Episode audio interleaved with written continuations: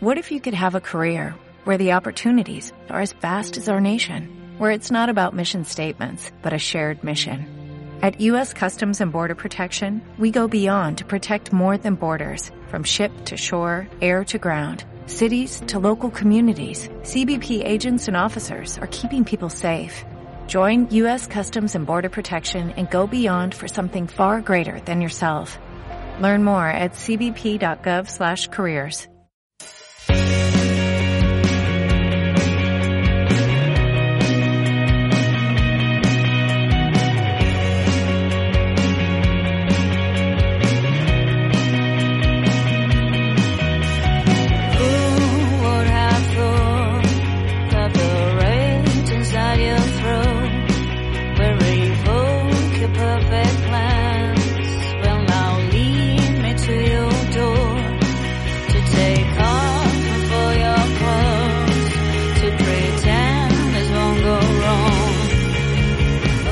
¿Qué tal? Bienvenidos, bienvenidas al Sueño de Nazario. Esto es Radio 38 Ecos en Ecos del Bar.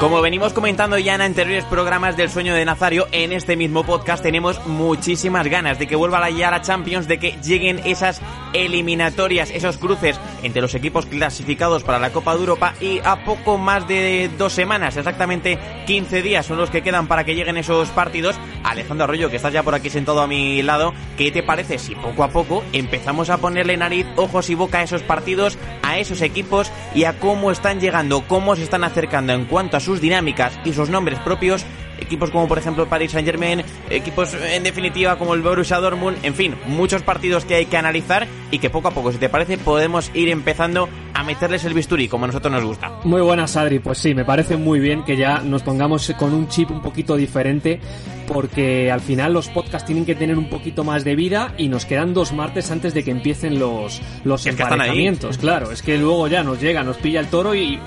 mm, hay emparejamientos que al final se van a producir en el mismo día que lancemos el podcast en, en el martes 18. O sea que queremos profundizar un poquito y más allá de que pueda haber alguna baja en estos 15 días, los equipos se están definiendo, conocemos un poco su naturaleza y creo que es momento de profundizarles, pero no solo por separado como venimos haciendo programa tras programa, sino ya de manera eh, eh, pues eh, juntándoles, comparándoles, pensando un poco, imaginando lo que pueden ser esas eliminatorias. Y tú lo has dejado caer y vamos a comenzar con un equipo que podría ser analizado de muchas maneras pero que con un solo jugador, con Neymar Jr., creo que vamos a estar muy cerca de saber qué va a ser el Paris Saint Germain en su enfrentamiento ante el Borussia Dortmund.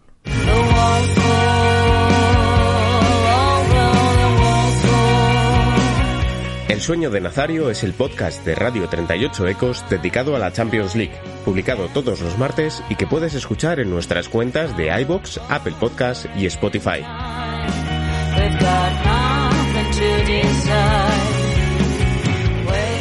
Pues empecemos hablando de esa eliminatoria. Señalabas Arroyo que eh, si algo cambia, evidentemente pueden cambiar muchísimas cosas, como ya comentábamos el otro día en el anterior programa. Pueden aparecer eh, lesiones, eh, pueden ocurrir cualquier cosa, porque esto al final es el fútbol y de un día a otro puede cambiar mucho la película para todos estos equipos. Evidentemente, si eso ocurre, si algo sucede en el Paris Saint Germain, lo analizaremos, lo debatiremos, tanto Eso aquí es. como en los comentarios, que estaremos encantados de hacerlo, de la web, de Twitter, de iVoox, donde queráis. Como siempre, podemos seguir eh, manteniendo vivo el, el debate, pero centrémonos, Arroyo, ya entrando, como dices, en el nombre de Neymar Jr. y este Paris Saint Germain de Thomas Tuchel, porque al final Neymar es un jugador que no nos vamos a cansar de decirlo. Es que yo he estado viendo estos últimos partidos del Paris Saint Germain, me intento acercar un poquito más a la Liga Francesa para conocer cómo llega el equipo de Tuchel a este partido, y es que está jugando Neymar Jr. Arroyo un- a un nivel que está siendo una cosa de verdad de locos. O sea, es que le está saliendo todo, está, eh, está regateando muchísimo, está siendo tremendamente superior en el duelo individual contra todos los defensas de la liga francesa y arriba, por supuesto, está siendo bastante resolutivo. Al final hablamos de un jugador que es muchísimo más completo que aquel que salió del Barça hace ya unos veranos, que esto hay que apuntarlo, porque al final tengo la sensación de que cuando uno habla de Neymar Jr., eh, se intenta rebajar un poco su nivel diciendo que la liga francesa, en fin, que el nivel no es el de las cinco grandes ligas europeas, bla, bla, bla, bla, bla, bla. Pero, Arroyo, estamos viendo, como digo, ¿eh? una versión de Neymar Jr. que ahora mismo, solo por él, te crees al Paris Saint Germain que puede ser campeón de todo. Sí, yo creo que estamos ante en, a nivel de influencia, luego ya los debates se pueden dispersar y de alguna manera separar, pero a nivel de influencia no hay ningún equipo, solo quizás el Barcelona de Leo Messi, que respire tanto y se construya eh, continuamente a través de la figura de un solo jugador, porque Neymar Jr. no es el jugador más desequilibrante del Paris Saint Germain, es que es el Paris Saint Germain, y más allá de lo que, de lo que pueda ser dentro del equipo, él es el partido cuando eh, pita el árbitro. Es decir, tanto el rival como el Paris Saint Germain, eh, de alguna manera, mm, nacen y mueren donde Neymar Jr. llegue, que ahora mismo se está eh, de, alguna manera está traspasando sus propios límites y como tú decías, eh, a partir de su recepción y de lo que él eh, ordene, porque lo está ordenando absolutamente todo, él decide a qué ritmo juega el Paris Saint Germain, a quién se le da la pelota, de qué manera va alimentando a sus jugadores para hacer progresar el juego, todo pasa por sus botas y esto es lo que seguramente suceda nuevamente ante el Borussia Dortmund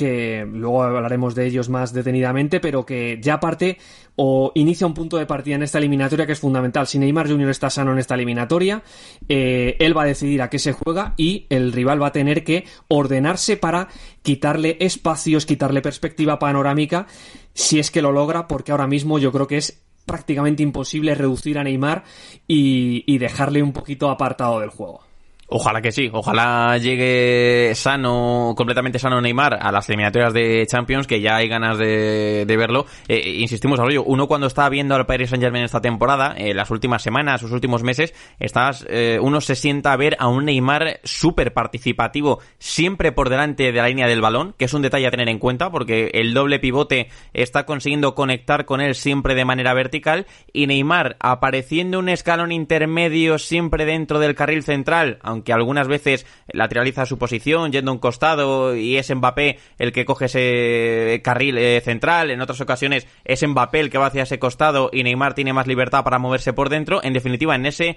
baile de movimientos, en esa libertad creativa que está permitiendo Tuchel desde la pizarra, estamos viendo a un Neymar súper participativo que siempre recibe de espaldas pero que está encontrando la manera a través de eh, su propia posición, porque muchas veces consigue, pese a ser Neymar y la influencia que tiene, recibir en una situación bastante cómoda, eh, con tiempo y espacio para girar, pero si no, a través del regate está siendo imparable, porque es que está superando siempre, consigue eh, hacer progresar la pelota y creo que Neymar es el principio y un poco el final del sistema de este Paris Saint Germain. Y, me explico con esto, porque es un equipo que está siendo ultra vertical siempre que tiene la pelota. Es verdad que es un equipo que está acabando siempre eh, sus ocasiones, si no van entre palos, sí consiguen que la jugada la tenga que reiniciar el, el equipo rival desde su portero, pero de esta manera estamos viendo, como ya digo, un Paris Saint Germain que acelera el juego desde muy atrás, que todo pasa por Neymar Jr. y que él está siendo el jefe de operaciones, más allá, por supuesto, de la influencia ya conocida de Di María, de Mbappé, eh, también de Icardi, que está al final, eh, ya lo analizábamos el otro día, consiguiendo fijar a los centrales y dándole espacio a los otros tres bichos para que aparezcan con más libertad de movimientos por dentro, pero estamos viendo a un Neymar súper influyente en el juego y un Neymar yo insisto en ello, es que no quiero redundar, no quiero parecer pesado, pero esta versión de Neymar ahora mismo en la Champions es que te crees, por supuesto, al Paris Saint Germain, más allá, eso sí, Arroyo, que ahora hablaremos de su rival. A mí, este sistema, en su transición defensiva, creo que para los 90 minutos o los 180 de una eliminatoria, se me hacen un, un poco corto. Eh, creo que puede sufrir en ciertas fases del juego porque cuando pierde la pelota, evidentemente los cuatro de arriba no defienden, eh, no les puedes pedir demasiados esfuerzos defensivos, no los están dando y al final pueden generarse situaciones en las que el Paris Saint Germain sufra. Pero bueno, más allá de eso, que insisto, ahora hablaremos de su rival, el Borussia Dortmund, estamos viendo un Paris Saint Germain arroyo muy superior, un vendado ofensivo en la Liga y un equipo que, por supuesto, si llega a las eliminatorias con los sanos, con todos los jugadores disponibles, los mejores sanos, es un rival, evidentemente, que te tienes que creer sí o sí para la batalla de la Champions. Sí, además, sobre todo por lo que tú has comentado, eh, ya el Paris Saint Germain nace con una ventaja que para el rival es una obligación y es que tú le tienes que reducir espacios tanto a Mbappé como a Neymar. Como presiones arriba, es un equipo que eh, es que al intercambio mm, es que vamos eh, lo normal es que salgas perdiendo y salgas escaldado porque tiene a Neymar en el escalón intermedio y a Mbappé y a Icardi y a Di María rompiendo o enlazando con él. No, no te puedes permitir un planteamiento ambicioso, protagonista, eh, con una tienes que tener una presión absolutamente, eh, vamos, perfecta, absolutamente perfecta para que no el peaje sea mínimo cuando Neymar sale del primer regate, el, el Paris Saint-Germain empieza a correr, ya te ha abierto las líneas, con lo cual esa ventaja eh, ya es colectivamente muy importante. Lo más probable es que todas las recepciones de Neymar tengan por detrás de él eh, em, o mejor dicho, por delante a muchos efectivos del Borussia Dortmund y eso ya implica que el Paris Saint-Germain pueda vivir un poquito más tranquilo en los primeros pases. Pero sí que es verdad que lo que estamos viendo, como tú has dicho, y lo que queremos de alguna manera reflejar en base Paris Saint-Germain es que eh, el porcentaje de efectividad de todas las acciones de, Neymar Jr. es importantísimo para ellos precisamente por lo que tú has comentado de cuando pierdan la pelota. Neymar está en 6 regates por partido, que es que nadie regatea tanto, 2,6 pases claves, 60 pases por encuentro, pero más que nunca eh, es un jugador que está logrando eh, salir prácticamente con una efectividad altísima de cada, de cada desborde, de cada uno contra uno, de cada acción creativa. Él lo puede sostener, pero como baje un poco esa efectividad, vamos a ver cómo sale al contragolpe precisamente su rival que no es otro que el Borussia Dortmund de Lucian Fabre, que además vamos a explicar en el siguiente bloque de qué manera ha cambiado las cosas para crear un punto de inflexión en su temporada y pensar que estamos ante una de las grandes eliminatorias de, de estos octavos.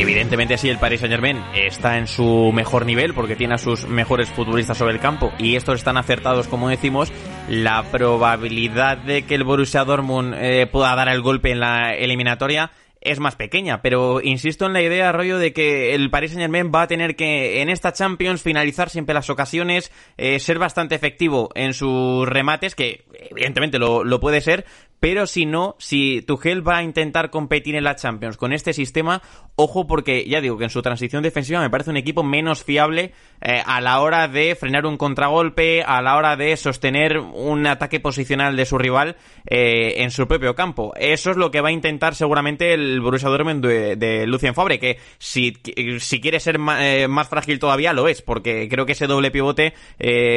compuesto por Brandt y por Witzel aguanta pocas cosas, porque al final hemos visto en Alemania, hemos visto en la Bundesliga que los rivales con suma facilidad se están colando eh, entre medias de los dos pivotes, con pases verticales, con conducciones, los dos no están abarcando todo lo ancho del campo y al final el sistema está dependiendo mucho de que, por ejemplo, Hummels, que es el central eh, de medio, el central intermedio, tenga que salir en la cobertura, ya arrastrar eh, la línea defensiva porque ahí genera un espacio, meter la pierna, cortar y entonces sí recuperar la pelota. Pero ya digo, el Borussia Dortmund me parece todavía más frágil de lo que es este Paris Saint Germain, evidentemente por una cuestión de, calidad, y es una eliminatoria a rollo que ahora mismo, si la jugasen mañana o si fuese esta tarde, si tengo que jugarme algún céntimo en este partido, diría que va a haber un porrón de goles, porque los dos tienen mucha artillería ofensiva, pero los dos, ya digo, me dejan bastantes dudas a nivel defensivo. Sí, yo creo que aquí habrá ajustes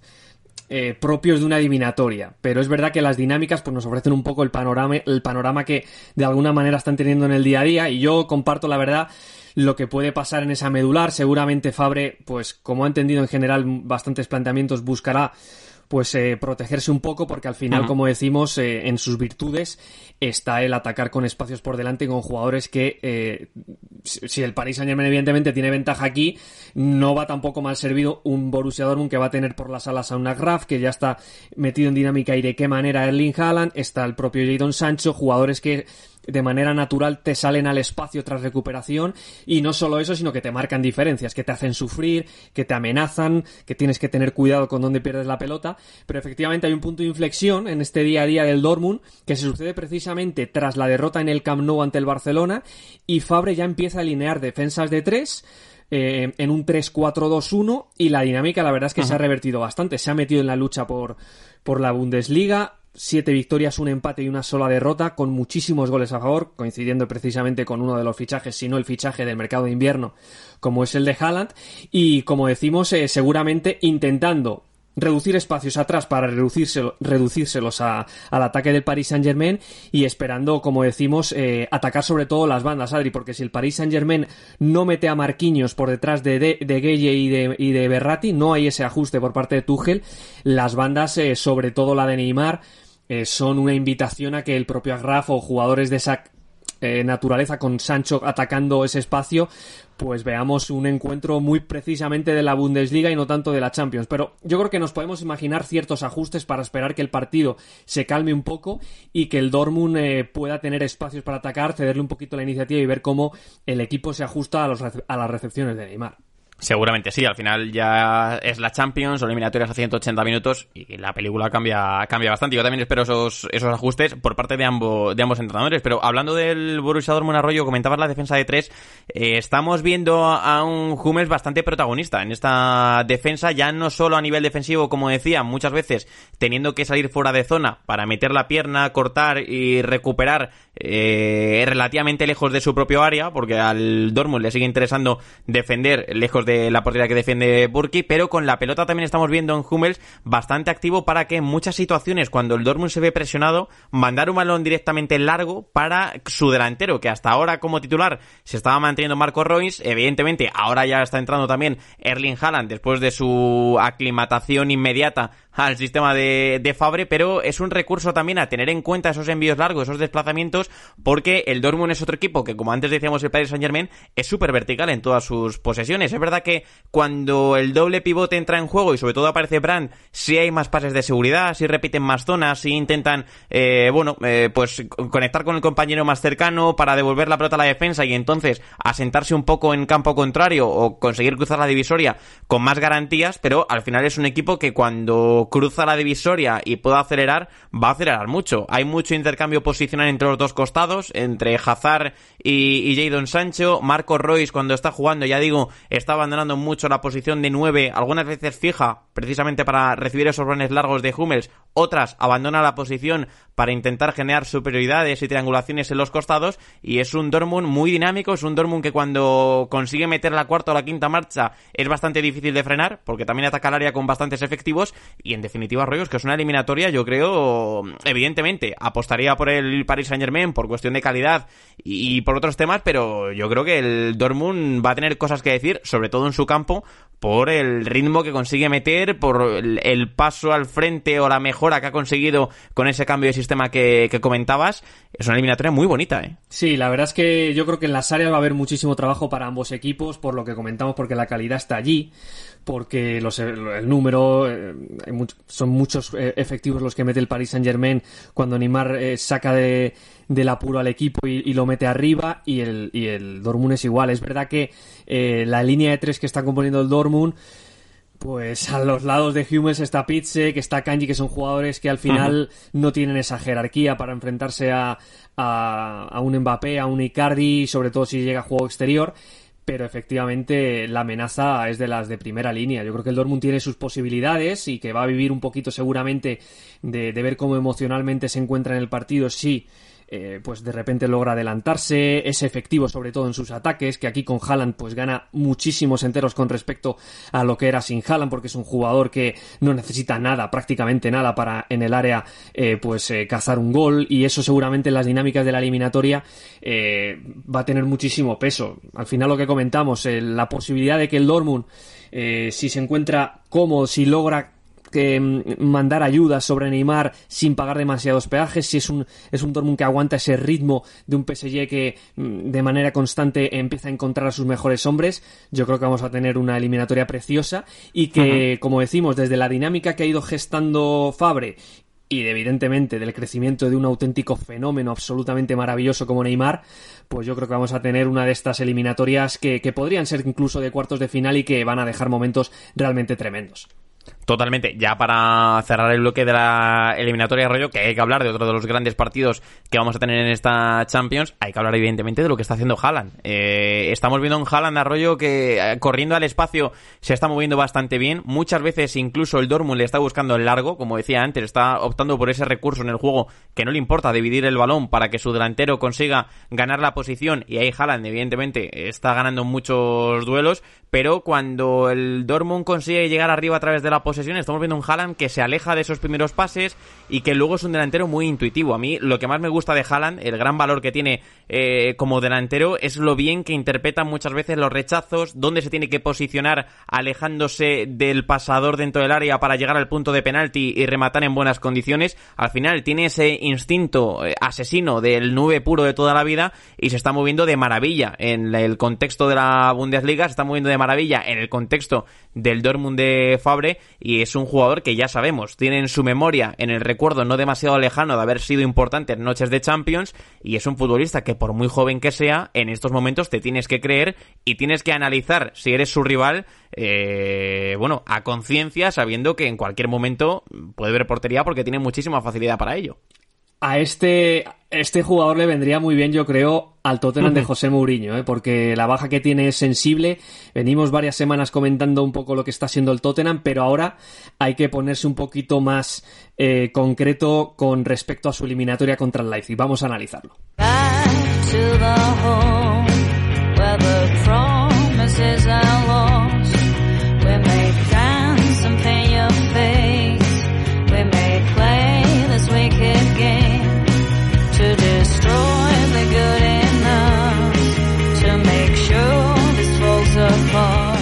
Analizar entonces al Tottenham de José Mourinho Arroyo, que es verdad que este fin de semana la Premier ha conseguido un resultado muy importante ante el Manchester City, pero que estamos viendo que es un equipo que para competir desde el pragmatismo que está intentando llevar a cabo José Mourinho a través de la pizarra, y más aún, con la baja de Harry Kane, le está costando un mundo generar ocasiones desde tan lejos. Sí, yo creo que aquí vamos a encontrar... Eh no sé si por obligación o por deseo, una mezcla de las dos, porque yo creo que ya entendiendo un poco la carrera de Mourinho y viendo el rival que tiene, yo creo que el Tottenham va a pasar mucho tiempo y así lo está haciendo ante los grandes en la Premier, cediendo la iniciativa, pero también cediendo metros. Y yo creo que es una de las claves de esta eliminatoria. Veremos qué pasa eh, en la vuelta, que ya habrá tiempo de analizarlo, pero estamos viendo a un Tottenham que en general tiene, lo hemos ido comentando, muchas dificultades y que eh, desde ese punto de vista yo creo que al final tiene que entender eh, la eliminatoria como una oportunidad para reducir los riesgos propios y para intentar castigar las debilidades del rival. Yo creo que Mourinho tiene jugadores experimentados, pero no tiene las blancas a nivel de planteamiento para pensar que su equipo puede responder elevando el ritmo, eh, buscando una posesión asentada. Yo creo que está es un equipo que está lejos de, estas situaciones y yo creo que vamos a esperar y vamos a ver un, a un Tottenham que intentará reducir espacios abajo, pero eh, donde no tiene demasiadas piezas para mantener un poco eh, toda esa continuidad defensiva que se le presuponen a los equipos de Mourinho en general porque estamos viendo una serie de, decisiones con ese eh, doble pivote entre Wings y Lo Celso que seguramente tenga ayuda de algún perfil un poquito más sacrificado, eh, pues eh, a un Tottenham al que le está costando, sobre todo como hemos ido comentando mucho en sus laterales, porque en el uno contra uno y en el dos contra dos en banda está sufriendo mucho y enfrente va a tener un equipo que no titubea, que yo creo que no, no pausa demasiado el juego y que precisamente lo precipita para forzar errores, así que el Tottenham va, yo creo que va a buscar un poco la, prudencia y esperar su momento para castigar con espacios eh, mm, de cara a que sus eh, jugadores más veloces puedan tener oportunidades y tiene que hacerlo, porque al final ya analizamos el otro día con la llegada de Dani Olmo cómo es este RB Leipzig, luego nos detendremos un poco más en, en, el equipo alemán, pero es que tiene que jugar con esa prudencia rollo, porque evidentemente por calidad, como decías, en los costados, sobre todo en los laterales, le está faltando mucho, están sufriendo bastante y el equipo al final desde planteamientos tan bajos en la Premier y con el ritmo de la Premier no le está dando muchas veces para generar situaciones claras y llegar sobre todo con continuidad al área rival y evidentemente, si se quiere meter en el plan de partido que seguramente va a proponer el Leipzig, en ese ritmo de encuentro tan frenético, yo creo que el Tottenham lo puede pasar bastante mal, ¿eh? Y sobre todo con la baja que ya analizamos el otro día de Harry Kane, que al final es el jugador al cual le puedes dar la pelota, este consigue hacer un desmarque de apoyo muy largo, eh, girarse, darse la vuelta y entonces sí, darle un poco más de continuidad a la posesión, lanzar algún jugador rápido al, al espacio, entonces es verdad que es José Mourinho Arroyo, es verdad que seguro que nos va a sorprender con algo como siempre ha hecho en este tipo de eliminatorias y seguramente por ahí pueda venir eh, esa sorpresa en el centro del campo con ese doble pivote que comentabas. Igual eh, sorprende con algo que no esperamos a estas alturas, pero eh, creo que al Tottenham le va a faltar o le están faltando bastantes cosas para competirle una eliminatoria a un equipo como el de Nagelsmann a día de hoy. Sí, yo creo que le están faltando recursos sobre todo para interpretar lo que pueda ser una dificultad o un marcador en contra mm, importante. Yo creo que ante la necesidad es un equipo que sufre mucho, que en igualdad de condiciones em, puede tener, evidentemente, tiene jugadores de calidad, pero como hemos dicho en, semanas anteriores, le está faltando un poco la estructura que de alguna manera les potencie. Y, creo que, si el Leipzig se despega un poco de lo que es su inexperiencia como equipo y logra meterse en el partido que a ellos les favorece, eh, yo creo que por naturaleza son dos equipos en los que yo creo que el Leipzig no, va a estar incómodo. Y donde más dudas tengo yo es eh, precisamente en la respuesta que dé emocionalmente y sobre todo tácticamente un equipo que ha perdido esa seguridad que tenía a la hora de, interpretar los partidos en, la etapa anterior con Mauricio Pochettino y ver por dónde puede eh, meterle mano Mourinho a una eliminatoria en la que, como decimos, es verdad que viene usando un tanganga en el lateral izquierdo que ha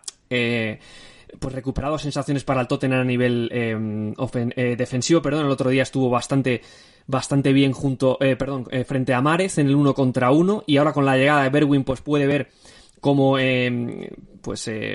juntando a dos líneas de cuatro a nivel defensivo puede tener cierta fortaleza en banda izquierda.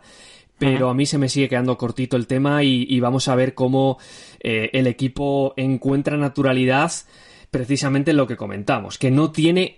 em, una amenaza real más allá de que tiene jugadores que saben correr, pero que yo creo que su entrenador les va a tener que ayudar un poquito de cara a alzar un poco el bloque, a que después en campo contrario encuentren eh, una dinámica para crear ocasiones, que esto es otro tema que le está costando una barbaridad al, Tottenham. Eh, ante equipos importantes le cuesta muchísimo generar ocasiones, tira muy pocos tiros por encuentro, lo comentaba el otro día en Twitter. Así que yo creo que con la posibilidad de convertir todo esto en una oportunidad de sentirse pequeño y no tener la sensación de que es el favorito, porque al final viene de ser el, finalista de la Champions anterior, quizás Mourinho puede jugar esta baza a su favor y desde ahí mandarle la presión a su rival, que es verdad que ha ganado ciertos enteros y que sobre todo, esto es importante,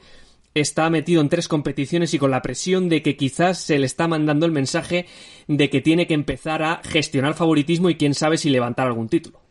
Sí, lo cierto es que sí. Es interesante lo que señalabas de que Mourinho le va a tener que dar cosas, situaciones sobre todo favorables a sus jugadores en esta eliminatoria. Sí es cierto, Arroyo, destacabas también el nombre de Berwin, que si el Tottenham corre o consigue salir al espacio con jugadores como Lucas Moura o como Hyun Min Son, son futbolistas que, a pesar de ir a toda velocidad al espacio, saben resolver las situaciones. Es decir, no son, no son jugadores, sobre todo en el caso del coreano, eh, que sean demasiado atropellados en este tipo de acciones, sino todo lo contrario. Ya vimos la temporada pasada en la Champions como Hyun-Min Son, pese a arrancar siempre muy rápido, cambiar de ritmo y llegar bastante acelerado a la zona de finalización, conseguía ajustar bastante bien sus disparos. Y esto ya sabemos que en la Champions tiene un valor superior por aquello de conseguir en cualquier momento un gol que le permita al Tottenham creer en ese planteamiento, reforzarse atrás y conseguir, con el resultado ya a favor, empezar a salir con cierta regularidad y cierta continuidad que le quite a su rival de la posesión de su rival en este caso para amenazar al, espacio. Entonces, a mí me interesa bastante ver qué cosas le puede dar Mourinho, como señalabas, a su equipo y sobre todo a estos jugadores para de alguna manera conseguir eh, no salir por partido o por cada 45 minutos una o dos ocasiones porque será un bagaje muy corto, pero si el Tottenham consigue adelantarse, hablábamos del factor emocional que puede tener eh, verse por detrás de la eliminatoria y cómo puede resolver eso, si consigue adelantarse, sí creo que puede encontrar ahí su fortaleza y, bueno, plantearle un partido también incómodo al, al RB que Arroyo el otro día hablábamos de ellos y si te parece podemos profundizar un poquito más eh, cómo es la pizarra de Nagelsmann y de qué manera le puede hacer daño al planteamiento de José Mourinho.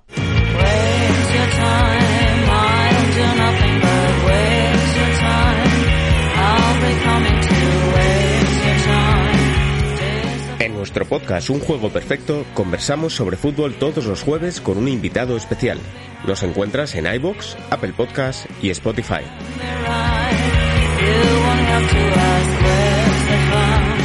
Porque el otro día hablábamos en qué escenario se va a mover Dani Olmo en su nuevo equipo, pero hay otros jugadores en los que evidentemente tenemos que poner también el foco, como es el caso de Timo Werner, como es el caso, por ejemplo, de Patrick Schick. En definitiva, y pese a la ausencia importante que ha tenido en el mercado invernal, el RB Leipzig Arroyo es un buen equipo y es un conjunto, sobre todo es un equipo, me gusta la definición de equipo para ellos, que en cualquier momento está en ese punto que le puede complicar la eliminatoria a cualquiera y que ya venimos insistiendo y, bueno, profundizando un poco en ello. Al Tottenham se lo va a hacer pasar bastante mal. Yo creo que sí. Lo que pasa que aquí, como hemos comentado recientemente,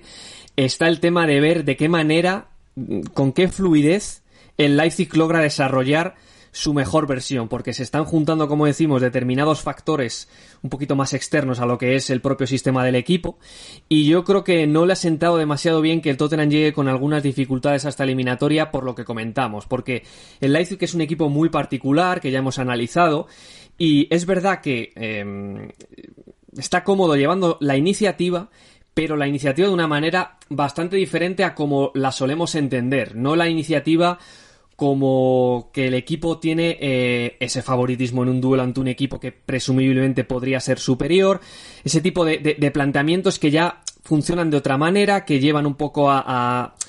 a, constreñir un poquito la confianza del jugador y ver de qué manera fluye, pero efectivamente es un equipo muy flexible a nivel táctico y que sí que desde la presión y desde la manera de replegar, porque el Nagelsmann al final es un entrenador que tiene muy trabajado el equipo incluso cuando no está presionando, cuando prioriza un poco la defensa en campo propio, es un equipo que se viste bien cuando le cambian un poco las preguntas, ¿no? Y es verdad que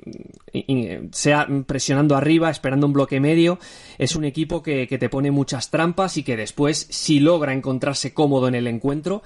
te abrasa por ritmo. Tiene la capacidad para eh, ser un equipo que, mentalmente te, te, te sacude y que efectivamente tiene una serie de jugadores entrando ya en los duelos, como es el de Werner contra Orier, que a mí me parece, sea Werner extremo eh, izquierdo, incluso punta, pero cayendo a los costados, me parece que le puede eh, crear muchísimos problemas a un Orier que cuando tiene mucha gente a su alrededor o cuando tiene que interpretar un, un segundo palo o una ruptura siendo en el lado débil, yo creo que aquí el Tottenham va a sufrir bastante y va a tener que echar mano de, muchísima acumulación para que Werner, que con espacios es muy bueno, no sea uno de los grandes eh, elementos de la eliminatoria. Sí, sobre todo si todos estos jugadores, o el caso de Werner, el caso de Schick, el caso de Dani Olmo, empiezan a aparecer con continuidad a la espalda de los centrocampistas del Tottenham. Es algo que apuntabas aquí en el guion Arroyo que me parece bastante acertado señalar, porque si el, el RB Leipzig consigue eh, generar esa situación de encuentro que decías, le permite llevar iniciativa desde la presión y desde el ritmo y desde la, desde la verticalidad, evidentemente si eso lo consigues porque estos jugadores se están colando entre líneas, se están colando por delante de los centrales, están moviendo a los laterales de zona, eh, están amenazando la espalda de los pivotes. Ese es el, caldo de cultivo que a Nagelsmann le permite dominar los, los encuentros desde el planteamiento que más le gusta. Hay otro nombre que me gustaría apuntar, tú apuntabas el de Werner, el otro día hablamos de Dani Olmo, yo me quiero centrar en la figura de Schick. Eh, es un 9 de la eh, tipología o del rol de los que se mueve mucho, de los que abandonan muchas veces la zona de remate para generar un espacio y que luego cuando recibe, aun estando de espaldas, tiene la capacidad capacidad y la calidad técnica para darle continuidad a las acciones, aun no siendo de cabeza, hacerlo de espuela, hacerlo con un control orientado. Y esto, si tiene que empezar a desplazar a los centrales del Tottenham, que ya sabemos que en esas situaciones de partido tampoco son los centrales eh, más dominadores que pueden encontrarse un equipo en la, en la competición, Ojo con ello porque ya decimos, ya venimos advirtiendo que el Leipzig va a intentar proponer ese ritmo de partido y que puede hacerle bastante daño al, Tottenham, pero sobre todo cuando nos sentemos a ver el partido lo veremos pronto si empezamos a ver a estos tres jugadores o a quien acompaña arriba, si es Savitzer o, si entra Fosberg, si empezamos a verles con continuidad en esa zona, será malo para el Tottenham y seguramente sea bueno para el espectáculo porque nos vamos a divertir mucho. Sí, además es que eh, en el momento en el que Leipzig, porque esto, esto sí que yo creo que va a ser eh, una garantía, no, no podemos esperar 180 minutos porque no, incluso a nivel físico, a nivel mental es imposible, pero va a haber un tramo clarísimo, sobre todo en, en Alemania, donde el Leipzig va a hacer sufrir muchísimo al Tottenham desde lo puramente em, dominador, en el sentido de meter mucha gente en el área, de llegar con sus laterales arriba, de duplicar las posiciones, gente que aparece, que se intercambia la posición, y es por donde yo creo que aquí el Tottenham es un equipo que a mí me transmite la sensación de que no sabe sufrir como en temporadas anteriores. Cuando tú has dicho eh, lo de Patrick Schick moviendo a los centrales y yo me he imaginado eh, a Werner o a Olmo acompañándole en, el área y como hace un poco el Liverpool de Club, que mete a los tres por dentro, habla a los laterales, evidentemente con otra influencia y otra calidad, pero con el Leipzig eh, metiendo al público, eh, en, el ritmo del partido, generando situaciones en saques de esquina. Yo creo que aquí el Tottenham, eh, ya no solo por la dinámica que, viene mostrando, pero sobre todo en general el equipo que es ahora mismo a nivel de estructural, es un equipo que yo creo que lo pasaría mal y que evidentemente aquí, como todo, si sale vivo de ese tramo, pues yo creo que va a salir fortalecido. Pero si el, si el Leipzig logra meter alguna ocasión de estas, yo creo que va a reforzar su confianza y le va a permitir aquí sí sentirse cómodo con la iniciativa porque aquí sí que es un equipo que cuando mete el ritmo alto y encuentra eh, el, gol que de alguna manera desea y aquí tiene a un Werner fantástico en esto es un equipo que yo creo que va a crear muchas dificultades y donde seguramente más sensación de equipo importante nos va a dar el Leipzig como nos ha dado durante toda la temporada.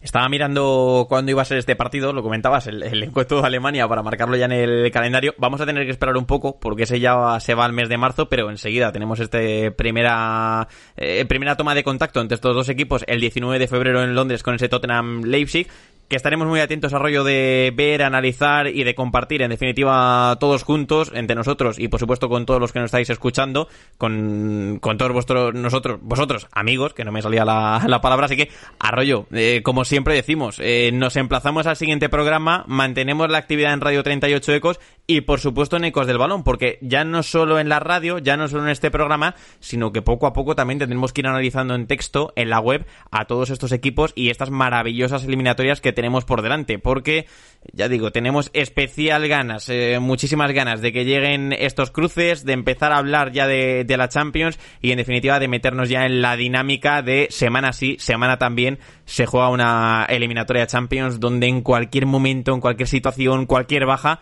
te puede cambiar por completo el análisis. Sí, yo creo que era el suficiente tiempo como para que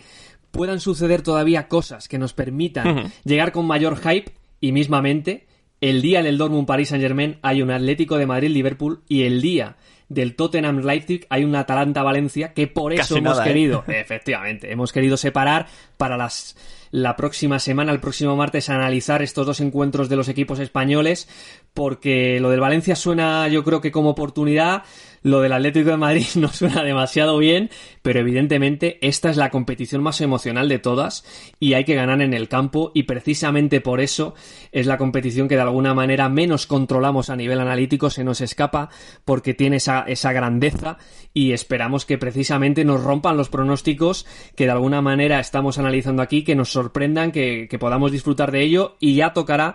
de alguna manera recalcular y rectificar de cara a la vuelta y de cara a los cuartos de final. Así que como decimos siempre, que nos acompañen, que nos acompañéis todos en este camino y deseando que llegue ese 18 de febrero para comenzar a comentarlo.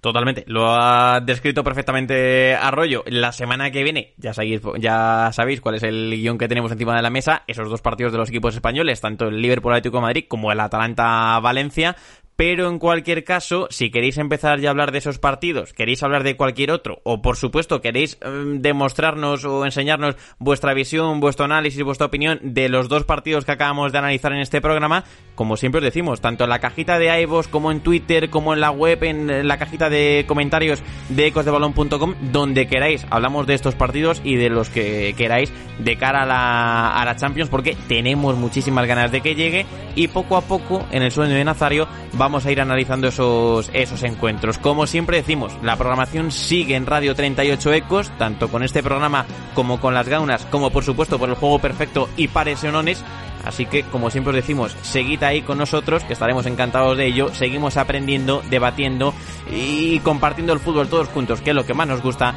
aquí en Radio 38 Ecos y sobre todo en ecosdelbalón.com.